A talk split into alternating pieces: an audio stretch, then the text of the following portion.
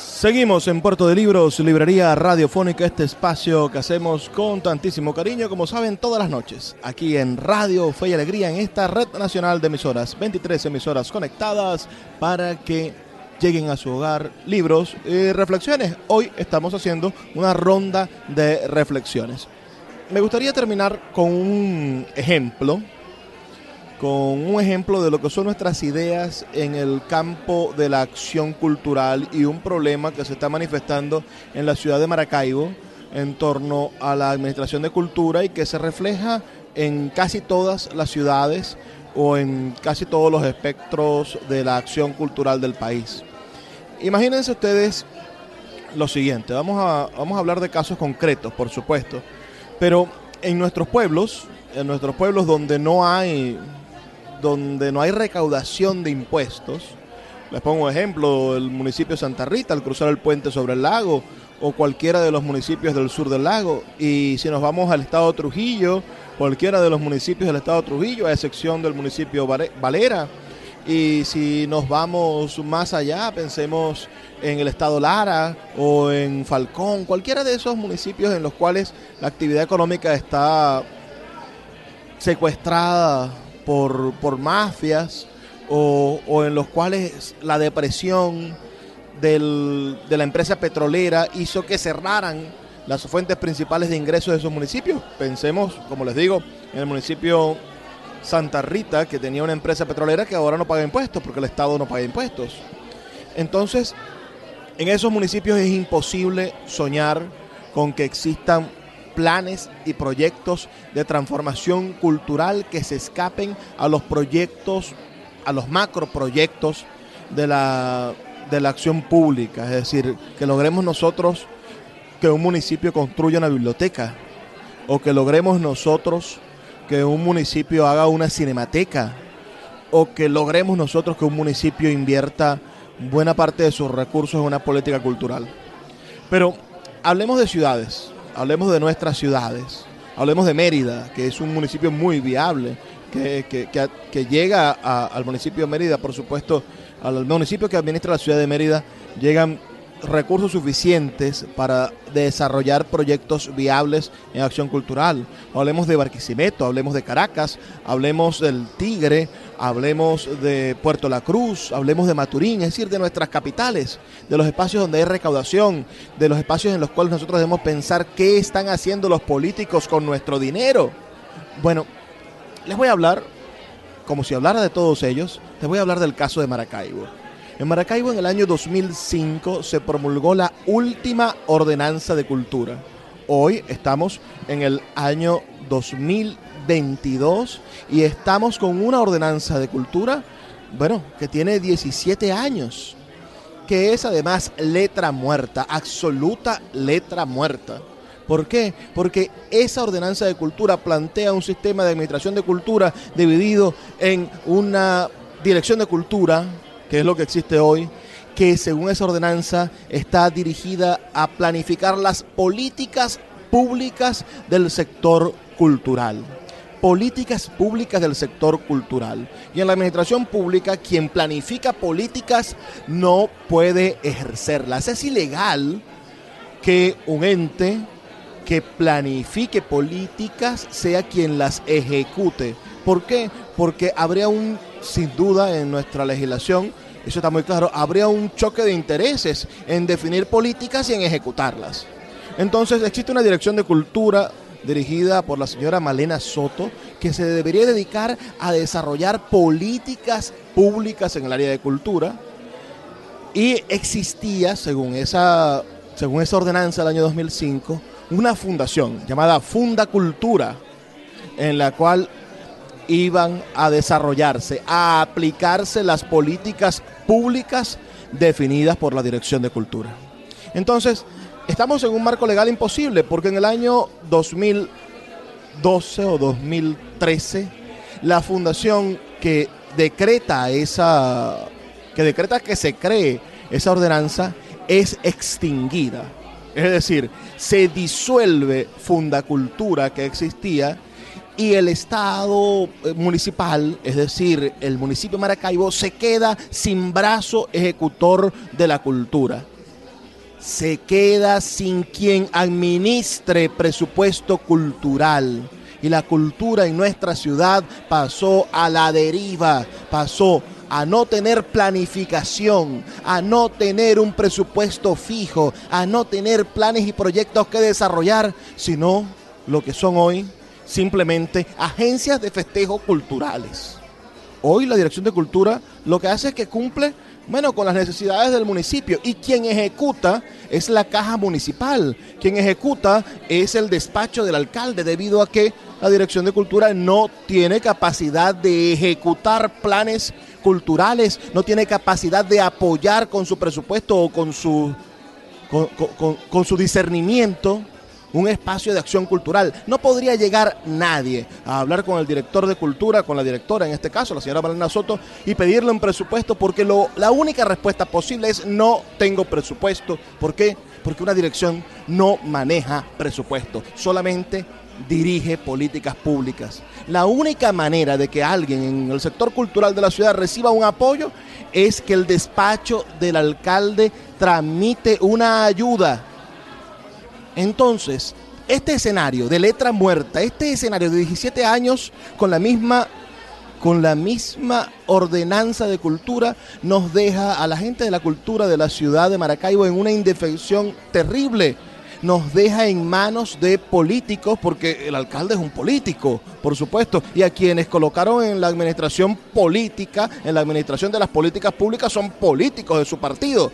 Entonces deja en manos de un político que ha dicho la señora en más de una oportunidad, está registrado, que ella es militante de su partido político, de Primero Justicia, y obedece a los intereses de ese partido, deja a un político en manos de la acción cultural porque no hay un reglamento ciudadano, es decir, no hay una ordenanza que regule la acción cultural de este municipio. No podría una persona en una comunidad decir yo quiero el apoyo del alcalde o de la alcaldía, de todos, que con los impuestos que pagamos todos, que con esos impuestos, bueno, financien la creación de un teatro en mi comunidad, o que con esos impuestos nosotros podamos bueno, convertir una casa de la cultura en un espacio más grande, que podamos crear bibliotecas municipales. ¿Por qué? Porque no existe un órgano ejecutor de la cultura y las políticas culturales expuestas en la ordenanza son letra muerta porque no se cumple ninguno de sus articulados. ¿Cuál es la conclusión de todo esto? Bueno, que es necesario que nos involucremos en la acción ciudadana, que es necesario que los concejales de Maracaibo, esos señores, bueno, que nosotros conocemos porque, porque hemos trajinado con sus nombres, pero que para la gran mayoría de los ciudadanos de Maracaibo son ilustres desconocidos.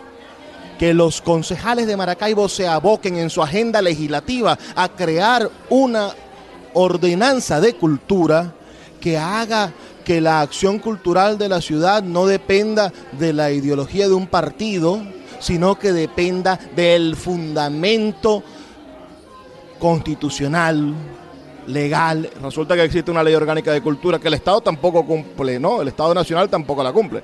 Pero, pero existe un ordenamiento jurídico, una ley orgánica de cultura del año 2016, y que nuestra ordenanza legalmente tenga principios de ejecución que incluyan a todos los ciudadanos que si hay chavistas que quieren hacer cultura puedan ser recibidos por el presupuesto público con las manos abiertas, que si hay opositores de otro partido político que quieran hacer cultura, que quieran conseguir financiamientos para sus proyectos, que tengan proyectos viables de ejecución, no tengan que depender de la decisión de una persona electa a través de un partido político, sino que dependan de un ordenamiento jurídico, en este caso de una ordenanza que le dé fundamento a su accionar y que tengan derechos y deberes con todos los ciudadanos.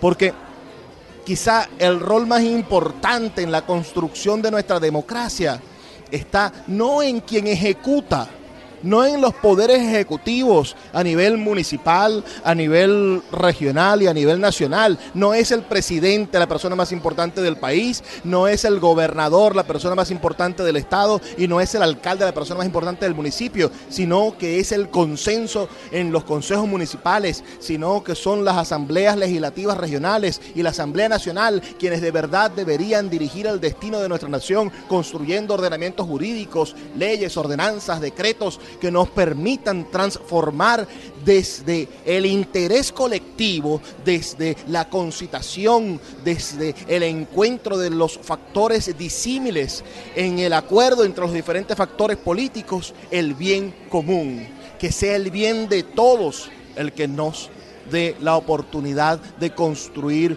un país verdadero, no un país que esté a imitación de la voluntad de un solo hombre o de una sola mujer o de las personas que están allí por servilismo político gracias a que ese hombre o mujer ganó una elección.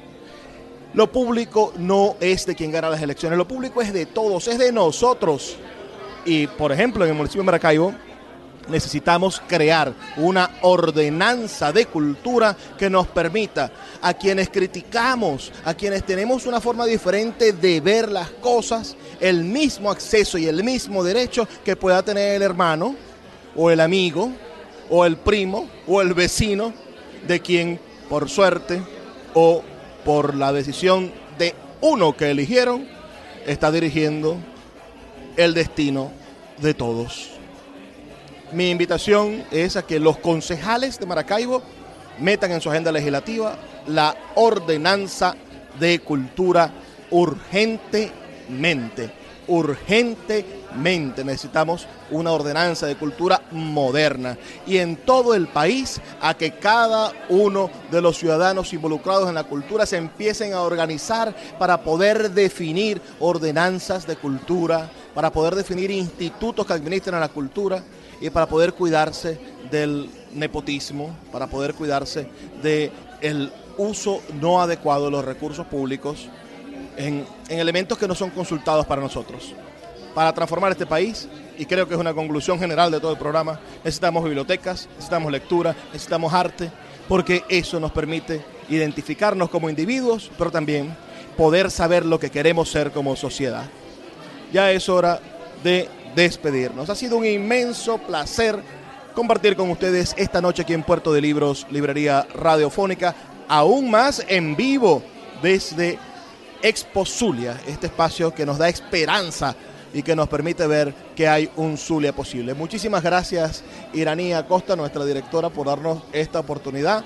A nuestro amigo Francisco, que está en los controles, y le enviamos también un saludo al jefe de producción en Maracaibo, que es Winston Gracias a todos ustedes por escucharnos. No me queda más que recordarles que estamos aquí de lunes a viernes, de 9 a 10 de la noche, por la Red Nacional de Emisoras Radio Fe y Alegría, que trabajó para ustedes Luis Peroso Cervantes, y que por favor sean felices, lean poesía.